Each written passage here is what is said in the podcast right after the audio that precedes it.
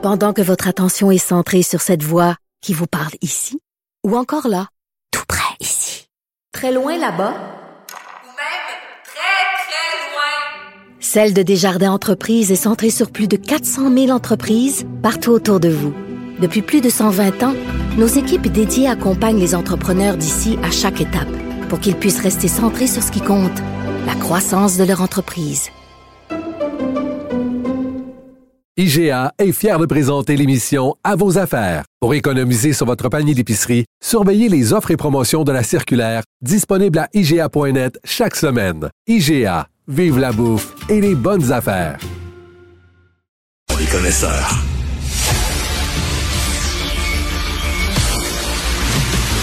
Jean-François Lisée, On va juste dire qu'on est d'accord. Thomas Mulcair. Je te donne 100% raison. La rencontre. C'est vraiment une gaffe majeure. Tu viens de changer de position. Ce qui est bon pour Pitou est bon pour Minou. La rencontre. Lisée. Mulcair. Alors, Jean-François, toi, hier, qui dans le Devoir disait que François Legault est passé de pourfendeur de cynisme à sommeur de cynisme, tu t'es certainement amusé en voyant M. Legault dire qu'il n'était pas au courant du prix du nouveau troisième lien. C'est, vraiment, c'est, comme faire exprès. Faire exprès. Je veux dire, euh, là, euh, il dit que le 5 avril, on a eu un gros briefing pour nous expliquer que le temps d'attente, le temps de transport de Lévis à Québec avait baissé de 10-15 minutes, donc ça valait plus le coup de, euh, ça valait plus le coup de, de dépenser 10 milliards de dollars. Mais on a une très bonne idée, c'est de faire un tunnel seulement avec le transport en commun. Oui. Mais j'ai pas regardé les feuilles de la présentation qui nous disaient combien ça avait coûté. Et en fait, il y a une feuille de la présentation où le coût est écrit. On l'a distribué aux journalistes en cagardant le coût. Mais moi, Premier ministre du Québec, disant que je suis très préoccupé par les finances publiques, je n'ai pas demandé à voir ce chiffre parce que, dans le fond, contrairement à tout ce que je vous dis, je m'en balance complètement parce que j'y crois pas qu'il va y avoir un autre tunnel. C'est ça Ben oui. hier. Ben oui. Mais, mais Jean-François, on nous refait le même coup, Christy, que, que lors du premier tunnel, c'est-à-dire il n'y a pas d'études, euh, on ne sait pas ce qu'il va y avoir dedans, on ne sait même pas les coûts. Christy, ils n'ont rien appris de leurs erreurs, Jean-François. Ben, écoute, là, dans le dans l'étude, moi je l'ai lu, je l'ai regardé, et ils disent, euh, bon, ils, ont fait un certain nombre de, tests. D'ailleurs, c'est particulier. Euh, ils ont fait même trois ou quatre trajets de téléphérique, téléphérique entre Lévis et, euh, et Québec, qui est une, une idée. Moi, je, je l'avais vu, certaines personnes le proposent, ça s'est fait ailleurs, compte tenu du petit nombre de gens qui seraient prêts à prendre le transport en commun dans, dans l'état actuel des choses, peut-être qu'un téléphérique suffirait. Puis en plus, ce serait très beau et des touristes euh, pourraient l'utiliser. Bon, ça se fait dans d'autres grandes villes. Mais écoute, euh, on peut penser que lorsque M. Legault, qui est un gars de Montréal, s'intéressait pas beaucoup à la région de Québec, a voulu devenir premier ministre, on lui a dit, à Québec, les radios, ils veulent un troisième lien, c'est bien populaire, dis que tu veux ça. Alors, peut-être qu'au début, parce que moi, ça m'est arrivé aussi, tu sais, euh, on, on m'a, la première fois que j'ai entendu parler du troisième lien, c'était dans une entrevue à une radio de Québec.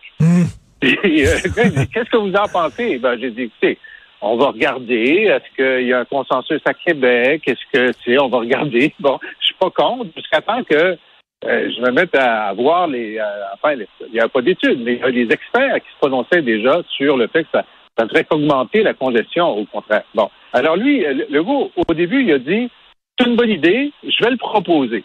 Puis ensuite, il a dit, je vais le faire coûte que coûte. Parce que là, il faut se souvenir que M. Couillard disait aussi que les libéraux le feraient de toute façon. Ben oui. OK? Alors, il y avait une surenchère entre les libéraux Ben oui. et la CAQ pour qui était le plus euh, complètement obsédé par ça. Et c'est M. Legault qui a gagné. Alors, depuis, je veux dire, ça va tellement mal cette semaine que s'il avait dit c'est fini complètement le troisième lien, on l'aurait accepté. Ça n'aurait pas été pire, tu sais, parce qu'il n'y a aucun Ben des oui. électeurs qui veut prendre le tramway euh, sous le sous Non, puis et Tom, euh, Tom, que, tu sais, quand on enlève un plaster, un diachylon, on le fait d'un coup, boum, Ben pas, oui, pas ben petit oui. peu par petit peu par petit peu, voyons on, donc. On torture, on torture pas en attendant. Ben et oui. et c'est ça qui est si, si drôle avec cette histoire-là, parce qu'il fallait voir les questions. C'était surtout en échange avec, euh, ben, en fait, il y avait Gabriel Nadeau-Dubois puis Marc Tanguay était bon aussi hier lors de la défense des crédits, mais GND était suave parce que et, et ça, c'était très bien joué sur le plan politique parce qu'il n'a pas fait d'ici magré, contrairement à Legault. Tu sais, il a juste essayé de dire, non, mais regarde, tu as eu ce document-là. Moi, j'ai la version caviardée avec des chiffres cachés. Mais tu as regardé les chiffres. Et Ben oui. je vais vous l'annoncer en primeur. Le, le troisième lien et les trois singes, même combat. Parce que les trois singes, c'est euh, on n'entend rien de mal, on voit rien de mal, puis on dit rien de mal. C'est pour les archives, les réponses de Legault. Non. Tu sais, ça, c'est le gars qui disait in- inlassablement qu'il était comptable. Tu te souviens, chaque débat, Oui. Jean-François s'en souvient. Moi, je suis comptable. Moi, je connais ça, les chiffres. Moi, je suis comptable. Moi, je suis comptable. Le plus important projet d'infrastructure de ces deux mandats, on lui montre les chiffres, il dit, je les ai pas regardés. Hey, écoute, là. Zéro crédibilité. On dit Ben, que voyons. la, l'appétit vient en mangeant. Moi, je dirais que le goût de tromper vient en mentant. Oui, Ben, oui. ils- rendus où ils sont rendus, regarde, là, un, un bobard de plus, hey, une, une, une baliverne de plus. Ça, Mais, mais, mais du- et, un- et- et Tom, euh, Bernard Drinville qui nous dit en 2026, on Ben va oui. commencer les travaux. On sait même pas ce qu'il va y avoir dedans. Et ça va-tu être un métro? Ça va-tu être un, un train? Ben, c'est Ça. ça. va-tu être un tramway? Il n'y a aucune idée. un tunnel en dessous du Saint-Laurent pour que quelques fonctionnaires de, de la base ville à Québec passent euh, à- du côté de Lévis et vice-versa. Les, les fonctionnaires euh, de- du mouvement des jardins traversent en dessous du fleuve dans un tunnel qui coûterait des avec un S, milliards avec un S de dollars. Pour combien de personnes? Huit heures par jour? J'ai une idée. J'ai une idée. Regarde, on va régler ça. si on mettait, disons, au quai du côté de Lévis, un genre de bateau assez gros pour embarquer Ah. des voitures. Là, le bateau traverserait le Saint-Laurent hey, ben, Jean- voitures Jean-François, j'ai une idée. Ouais. Tu viens de dire Ouais. traverserait. On va les appeler des traversiers. Qu'est-ce que tu en Quelle penses? bonne idée! Oh, c'est Ah, une- merci. des traversiers. C'est une très bonne idée. Hey, c'est un privilège de travailler avec vous. Vous avez des solutions Ben, à tout. On, Et- est et- toujours, on est toujours là pour rendre service. Jean-François, Jean-François, le, le- le journal pour lequel euh, tu travailles, le devoir euh, euh, euh, dévoiler une étude du ministère du Transport du Québec, euh, une étude qui date de mars 2023, donc toute chaude, qui affirme noir sur blanc, il n'y a pas d'impact suffisant du télétravail pour justifier la fin du projet du troisième lien. C'est écrit noir sur blanc. Je, Ben oui, mais ça, c'est des études qui ont été déposées par Geneviève Guilbeault pendant la conférence de presse où elle disait, à cause du télétravail, on n'a plus besoin du troisième lien. Fait que, on se demande, soit vous avez pas lu les études que vous avez déposées, soit vous les avez lues puis vous avez, manqué de feutre noir pour caviarder ce bout-là qui contredisait ce que vous alliez dire en conférence de presse.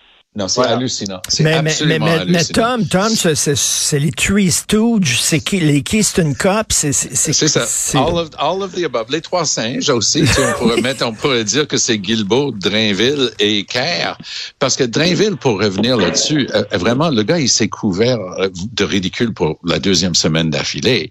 Là, il, il était invraisemblable. Il sort ça de nulle part. Il n'a pas d'études, il n'y a pas de mandat. C'est pas dans, son champ de, de, de juridiction. C'est pas lui le ministre responsable. Il lance ça. C'est très public, tout en plantant Martine Biron en disant non, ben, ma petite fille, là, c'est pas comme ça que ça marche la politique. Il n'y aura pas de compensation pour la non-investissement. Je vais t'expliquer ça. J'ai déjà été ministre après tout. Et là, il se lance. Lui, il fait une promesse. Et là, une des questions les plus drôles hier, c'était, c'était Tanguay qui regarde le gars et dit, votre promesse, là, d'un, d'un un tunnel sous-fluvial avec un, le tramway dedans. Est-ce que c'est aussi solennel que votre promesse la première fois? Puis le gars mort au hameçon jusqu'à temps qu'il se rend compte que, que Tanguay est en train de rire de lui. Puis bon prince, quand même, il faut donner ça à Legault, il commence à rire de lui-même. Bon, peut-être son autodérision était absolument sa seule porte de sortie, mais ça a bien fonctionné dans- en l'occurrence. Mais le, dindon de la farce, c'est la population de Québec. On parle de minimum 10 ans. Euh, du moment qu'on aura un gouvernement qui va vraiment le faire, minimum 10 ans. Les gens sont aux prises avec le pont de Québec qui est en train de rouiller. On ne sait pas combien de temps il reste Mhm. debout. On a d'importants travaux sur le pont Pierre-Laporte. On parle pas juste de la grande région de Québec. Là. Si tu es en train d'exporter aux États-Unis, puis tu as une grande usine de fabrication ben, au Saguenay-Lac-Saint-Jean, voilà. Euh, et puis tout, tout d'un coup, il n'y a pas de pont. Il n'y a pas de pont pour euh, le- les chemins de fer. Il n'y a, pas de pont pour amener ton stock euh, vers, vers les frontières américaines. Tu es obligé de transiter par Montréal, ajouter 500 kilomètres à chaque fois que tu veux shipper quelque chose aux États. C'est de la folie furieuse de ne pas faire un troisième lien. Et oui, ça aurait exigé, pendant les quatre années qu'ils ont tourné leur pouce, des vraies études. Où est-ce que ça va coûter Ben oui. le moins cher pour exproprier? Où est-ce que ça va euh, faire le, le moins de problèmes environnementaux? Où est-ce qu'il va- avoir le plus d'utilité? Ils ont fait rien de tout ça. Et ils ont rien foutu pendant quatre ans. C'est un énorme scandale, vraiment. Et euh, Jean-François, Jean-François, je regarde François Legault et j'ai peur qu'il finisse comme la, profe- la professeure de Sainte-Marthe-sur-le-Lac, là, en train de crier. à tout le monde. Peut-être c'est en train de se faire, puis on ne sait pas. Euh, D'après moi, d'après moi, Jean-François, il va faire, il va faire comme euh, le prof là, dans Le Bonheur, là, Oui, oui. euh, qui pète sa coche et puis il renverse tout. Oui. Il, se met, il se met à engueuler ses étudiants. Ouais, c'est ça. Année après année, j'enseigne à des élèves encore plus imbéciles que ceux de l'année d'avant. Oui, ça, ça va être le go bientôt. Euh, Jean-François, Jean-François, et toi et Tom, vous vouliez parler du texte de Francis Veil dans la presse sur Oui. la Fondation Trudeau. Donc, euh, vas-y, Jean-François. Ah ben écoute, Francis Veil, euh, donc qui, qui- qui est l'homme qui adore les chiffres. Mm. Lui, tu lui montres une étude avec beaucoup de chiffres, puis il va adorer ça. Lui, sur la Fondation Trudeau, il dit regarde, tout a été dit, mais je vais juste regarder leurs états financiers puis leur rapport annuel ces dernières années pour calculer le pourcentage. Eux, ils ont eu 128 millions, 125 millions de dollars de dotation d'origine du Parlement, du budget, pour lancer leurs opérations, pour ensuite ne dépenser que les intérêts en bourse et en, autre chose. Et là, il se rend compte que 45% des dépenses annuelles vont au salaire, au salaire des administrateurs et aussi aux politiciens qu'on embauche 20 000 dollars par année pour être des mentors pour des boursiers. et que c'est et, et là ensuite il compare aux autres aux autres grandes fondations canadiennes qui elles n'ont pas été financées par le gouvernement canadien. Il dit ben, j'en trouve juste une qui a à peu près la même proportion de dépenses pour les salaires. Tous les autres c'est beaucoup plus bas Ah la oui. proportion utilisée pour l'administration interne. Gros problème. Et Tom? Les libéraux maîtrisent l'art de créer des zones grises pour leur monde et leurs idées et continuer leur œuvre à eux. Ce qu'on voit ici, justement, c'est une patente qui a été mise en place avec l'argent du public qui s'appelle fondation, qui respecte pas les règles de base du gouvernement de dépenser une somme minimale par année en bourse, qui comme Jean-François vient de l'expliquer, on compare, il y a juste un autre qui, qui donne un salaire plus élevé et puis tout ça. L'année dernière, 2,4 millions de dollars de dépenses pour donner 2,4 millions en bourse. Comment est-ce que c'est possible? Là? Alors, ce que c'est, c'est si on regarde les noms, puis ils vont, ils vont parsemer ça avec une ou deux personnes, ça et là, qui viennent d'une autre partie, juste pour bien paraître. Mais dans le fond, ce sont des libéraux qui regardent des, de, les leurs. Tu verrais pas quelqu'un qui est souverainiste là-dedans, bien que ça représente quand même une bonne proportion de la population. Euh, J'oserais dire que tu trouverais pas quelqu'un du NPD là-dedans, puis que ça représente ça, quand même une certaine proportion de la population.